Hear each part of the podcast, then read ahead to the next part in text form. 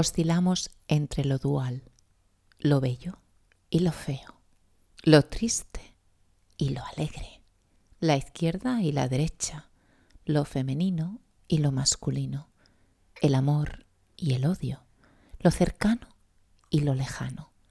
Un lado siempre merece la alabanza y el otro el juicio.